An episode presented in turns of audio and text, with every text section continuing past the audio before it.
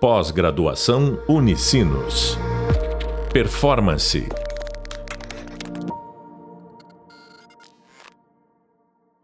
Fala pessoal, tudo beleza? Aqui a gente começa mais um podcast da nossa disciplina e hoje a gente vai ter um papo muito especial. Quem vem falar conosco aqui é o Bruno, que é CEO da WIMI, né? E que é uma empresa que realmente tem colocado o design como uma prática gerando uma série de negócios e serviços pelo Brasil afora, com vários tipos de clientes, né? Eu acho isso muito legal da WIMI. Tem uma série de indústrias, empresas de N segmentos que, que fazem parte do, do grupo de parceiros que trabalha com a WIMI. E eu queria começar, Bruno, te chamando para te apresentar, né? Tu contar quem tu é e dizer de forma aí resumida o que é o WIMI e o que é o trabalho que vocês entregam. Muito bom, Arturo legal, animado aí para conhecer um pouco mais da disciplina. Obrigado pelo convite. É, sou Bruno, falando aqui de Valinhos, do interior de São Paulo, hoje aqui com o papel de CEO e sócio da WIMI. Sou um curitibano que nasceu por acidente no Sul e, e economista de formação que não seguiu a área financeira, que trabalhou muito tempo na indústria, em negócios mesmo, na área comercial, e me aquela pessoa responsável por entregar o resultado no dia seguinte, daquele do, do, do, do mês seguinte, o fechamento do mês. E com ao longo do tempo, passar dos anos da minha carreira, eu comecei a querer olhar para horizontes um pouco mais distantes, um pouco mais longe. Os projetos de inovação me chamaram, os projetos de transformação digital. Foi onde a minha carreira mudou para design, design de serviços especialmente. E fui é, direcionando minha carreira para lá. Conheci na época os fundadores da WIMI. E, e de quatro anos para cá, estou aqui fazendo parte do quadro, hoje um dos sócios e podendo levar um pouco mais do design estratégico, o design de serviços, o design como forma de acelerar a inovação dentro de grandes organizações. Então, é, em resumo, a WIM é uma consultoria de design e tecnologia hoje. A gente trabalha ao lado de grandes organizações com serviços de design estratégico, design de serviços e agora também com serviços de desenvolvimento de software. Custo legal. legal. Então, só um parênteses, Bruno. Achei muito legal tu trazer isso porque me parece que muito do que vai nascer do penso da WIM vai poder também ser executado para pela WIM. Né? E esse ponto, eu acho que para os clientes é algo muito legal, né? Tu poder ter a concepção do negócio e também a execução, né? No, no, com a mesma empresa, com o mesmo grupo de profissionais. Achei, achei bem legal esse ponto, cara. Bem, bem massa. É isso aí, Arthur. Acho que foi uma novidade desse ano, um movimento que a gente vem pensando há algum tempo então, o Women surge como uma consultoria apoiando grandes é, organizações, desde serviços financeiros, saúde, indústrias, como você mencionou, a projetar de fato o futuro, novos serviços, novos canais. É, é, e de fato a gente sempre trabalhou passando para parceiros ou passando mesmo para times internos conseguirem desenvolver aquilo que a gente concebia e que a gente projetava. E a gente entendeu que sim, muitas vezes aquilo poderia continuar, a gente trabalhando nessa parceria, a gente continuar mantendo a centralidade no usuário, a centralidade no cliente, é, é, continuar trazendo essa agilidade, essa experimentação que o design por si só tem na nossa abordagem, aí numa, numa mesma jornada, numa jornada contínua, junto com quem já está com a gente. Então, nesse momento, a gente fez uma aquisição de uma software house legal em janeiro. Então, a gente fez essa compra dessa empresa que nasceu em São Carlos, de estudantes da USP, que de uma empresa júnior virou uma empresa, eles cresceram e, e e a gente conseguiu ainda bem, a tempo, conseguir fazer essa fusão junto com eles e agora estamos Muito juntos legal. aqui a tudo Bem, bem legal ouvir isso, porque a WIMI, ela é, de certo modo, né, um case de empreendedorismo e apostando em outro case de empreendedorismo. Né? Acho que isso é, é, é muito legal. Bruno, vou, vou começar a pegar alguns ganchos do que tu foi falando e também te fazendo algumas perguntas, né? Eu gostei muito de saber dessa, dessa tua história, né, de, de um economista que trabalha em trabalhou muito tempo em áreas de negócio e eu, cara, eu me, me vi muito nessa tua. Eu sou publicitário de formação, mas boa parte da minha carreira até então foi em negócios comercial, entregando resultado. E para mim, todo mundo deveria um dia na vida passar por essa vivência, porque ela te ensina um, um mundo real, vamos assim dizer, né? De como os negócios acontecem. Eu acho isso muito importante. E aí eu queria que tu me respondesse assim: tu já deu um teaser disso na tua resposta, mas como que o design bateu na tua porta? Assim, qual, qual, foi o momento que tu entendeu, tipo, caramba, é, isso existe e isso pode ser útil para mim e para minha vida? Assim, como é que foi esse momento? Assim? Cara, a gente brinca aqui que o design, de alguma forma, depois que você vê, você não consegue desver. Né? Exato. É, é, difícil porque você começa a projetar e a pensar o futuro, a forma, que, de, forma de trabalho mesmo, de maneira diferente.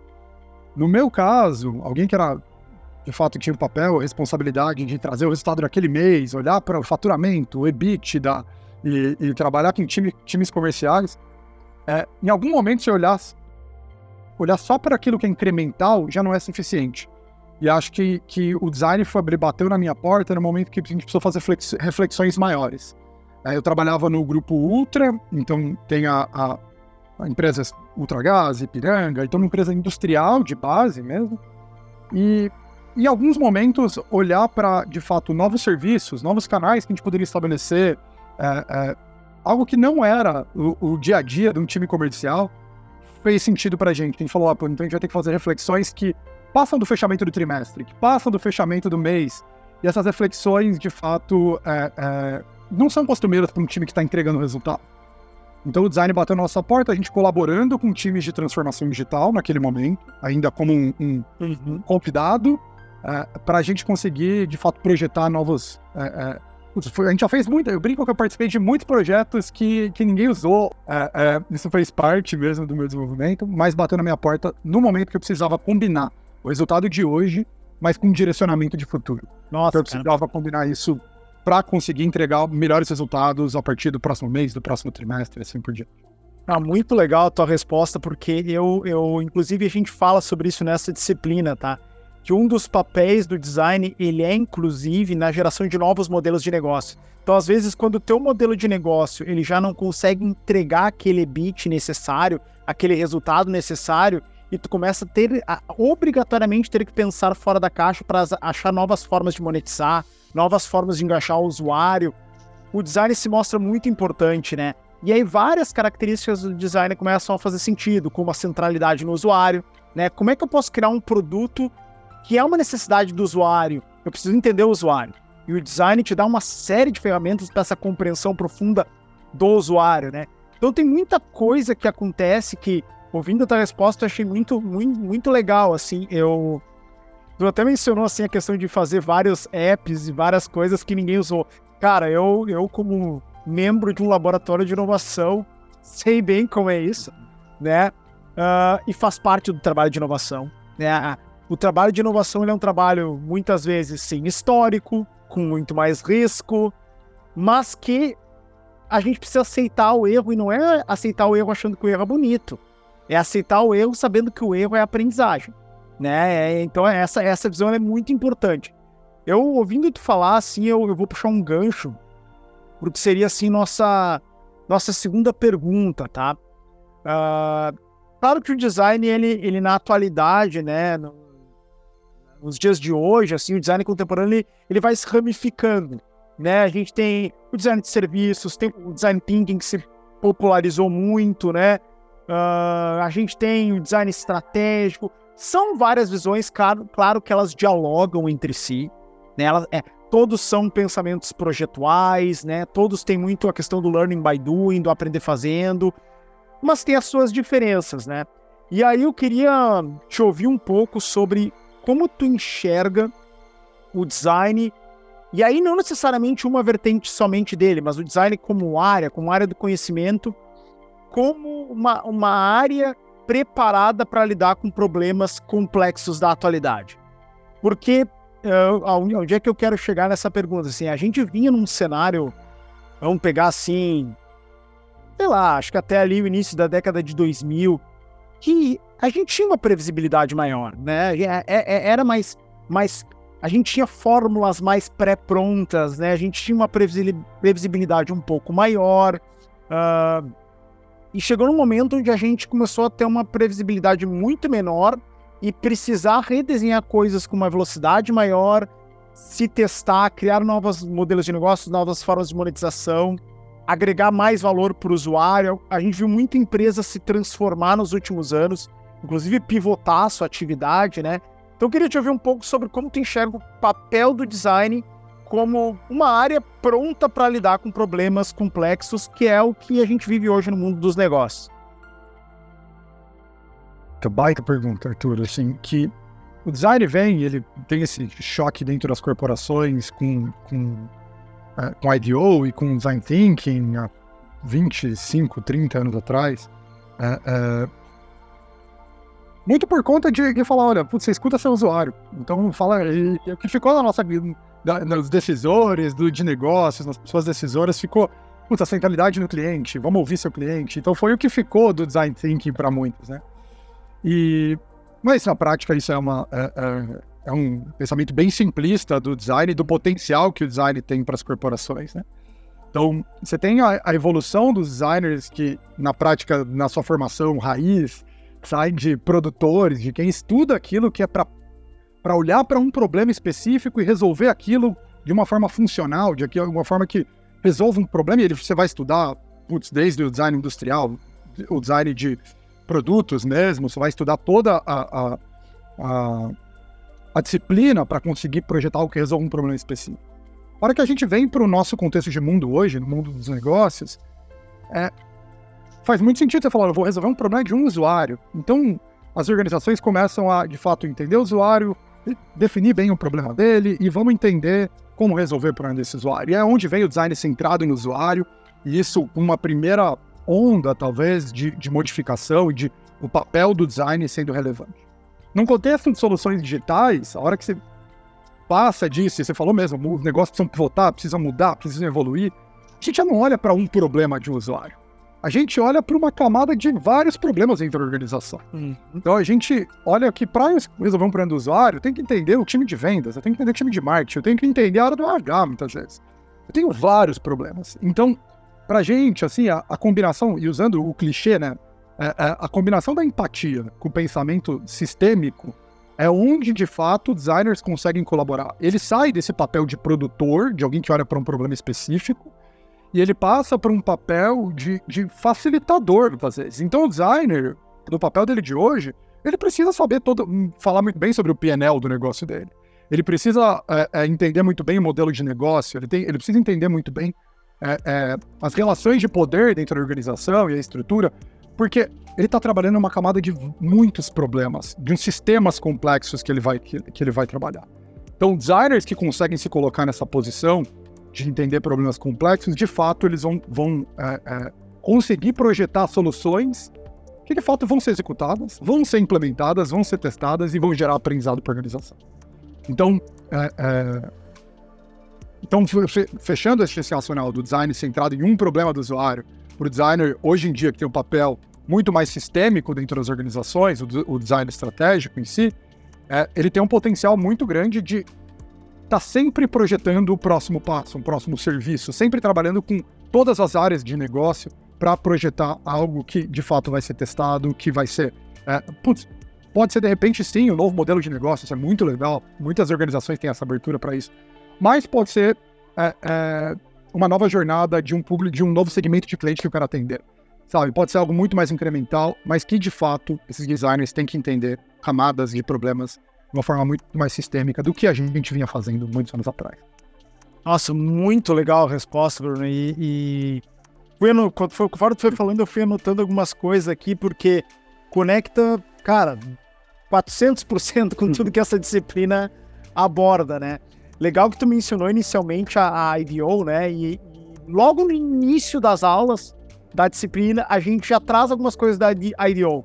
Até alguns vídeos, porque a IDO, ela para quem conhece a história, ela se popularizou muito com alguns vídeos, principalmente o famoso vídeo do carrinho de supermercado, né? Que, nossa, assim, foi na, no passado, assim, nossa, assim, ó, pra mim, foi, foi inclusive eu conheci o, um outro uso de design além do design de produto, design visual, através daquele vídeo, né? Foi um marco, assim, né? Acho que na história do design thinking, do design, né? De outros usos da metodologia, né? E Tu falou coisas ali que, que para mim são essenciais. Tu, tu, trouxe a questão de mapeamento de problemas, né? Eu acho que o design. Um, pelo design ter como prerrogativa. Ah, não sei nem como explicar isso, mas surfar entre várias camadas da organização, entender o usuário. Mas não, não adianta. Ah, beleza, eu tô entendendo o usuário, tô entendendo vários tipos do usuário, mas tô entendendo a organização da porta para dentro também, como é que cada área opera, né? Como é que é o pensamento tu trouxe uma questão muito estratégica que é as, as empresas, beleza, elas têm o seu PNL, elas têm o seu resultado e elas também têm a sua estrutura política, as relações de poder. Isso tudo vai, é, isso, isso tudo é fator decisório para uma iniciativa funcionar dentro de uma organização. Então não adianta eu ter uma visão restrita. Obrigatoriamente eu tenho que ter uma visão sistêmica. E aí eu acho que o design ele, ele sabe lidar bem com isso, porque é uma área que sempre foi, de certo modo, multidisciplinar, né? Sempre teve a intenção de escutar todos os stakeholders, escutar todo mundo que participa. Quando, quando uma jornada é mapeada, a gente olha para todos os touchpoints, né? Para todos os pontos de contato, sejam eles internos ou externos da organização, né? Isso para mim é muito interessante e, e, até trazendo uma reflexão com a WIM, né? Desde que eu conheci a empresa, eu vejo como isso é uma, é uma preocupação, né? De vocês e das, das práticas de vocês. E aí eu já vou puxando um gancho uh, ah, para uma próxima pergunta que eu acho que ela é bem importante, assim, né? Dentro da tua história, né, Bruno, que, que tu nos contou um pouco aqui, a gente tá, tá entendendo eu queria que tu conseguisse nos trazer assim, claro que de forma resumida, porque a gente só tem mais pouco menos de 10 minutos, mas qual seria o teu grande case, né? Qual, qual vivência tu viveu que tu pode dizer, caramba, e nessa situação eu vi como o ferramental do design pode fazer a diferença e que tu tem um super orgulho ali do que foi construído, do que foi entregue. Cara, eu, eu tenho um carinho especial pelo próprio Grupo Ultra, né? Então, trabalhei lá quase 10 anos e, e, e, lá dentro me formou enquanto profissional, inclusive. Assim, tive muita pessoas talentosíssimas ao meu redor, uma, uma, uma cultura de autonomia muito grande. Então, é, e ali dentro pude viver diferentes projetos, projetos de M&A, projetos de, de, de produtos digitais, mesmo como eu falei, e de canais digitais. E, e quando eu saí, eu vim para o IME, um dos primeiros projetos que a gente trabalhou em conjunto foi com a Ultragás. Que legal. Foi justamente é, é, com um aplicativo para venda de botijões de gás para residência da Ultragás. Então a Ultragás já tinha tentado lançar duas, duas versões e de, desse, desse aplicativo e a gente, junto com a Ultragás, a gente foi trabalhar para falar, opa, o que, que não funcionou tão bem, o que, que poderia ser melhorado para que essa versão que vocês querem lançar a partir de agora, essa sim, entrega a experiência do cliente, é, é, de quem vai comprar o seu botijão e quer comprar por meio digital ou está aberto para experimentar novos canais de venda. O que a gente pode fazer diferente? E esse case, para mim, tem, eu falei, tem um apelo sentimental pelo, pelo tempo de casa e, e pelo tudo que, que aconteceu e pelos resultados que ele teve, né?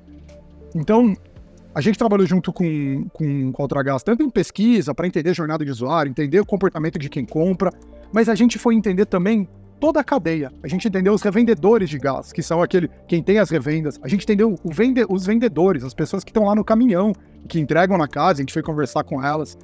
E a hora que a gente olhou para toda essa jornada e todos os seus, os seus atores envolvidos, tive o cara, a Ultragás dominava de ponta a ponta o que era uma boa experiência do cliente. Ela sabia, de cabo a rabo, cara, o que era uma boa experiência do cliente.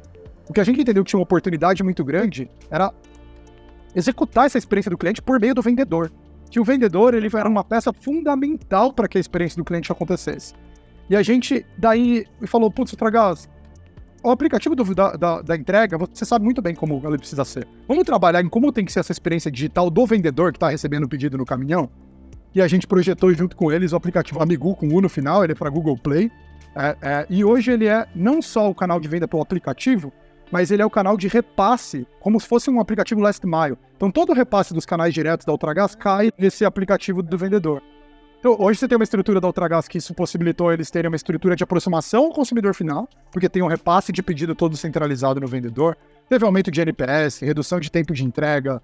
É, é, para mim é um projeto muito real, porque ele é prática da vida de, sei lá, milhões de brasileiros aí e putz, uma das empresas mais tradicionais do Brasil, a gente mostrando que inovação pode ser real, pode ser com as empresas mais tradicionais e que de fato a gente consegue entregar valor é, é, olhando com cautela, com cuidado e com centralidade no usuário.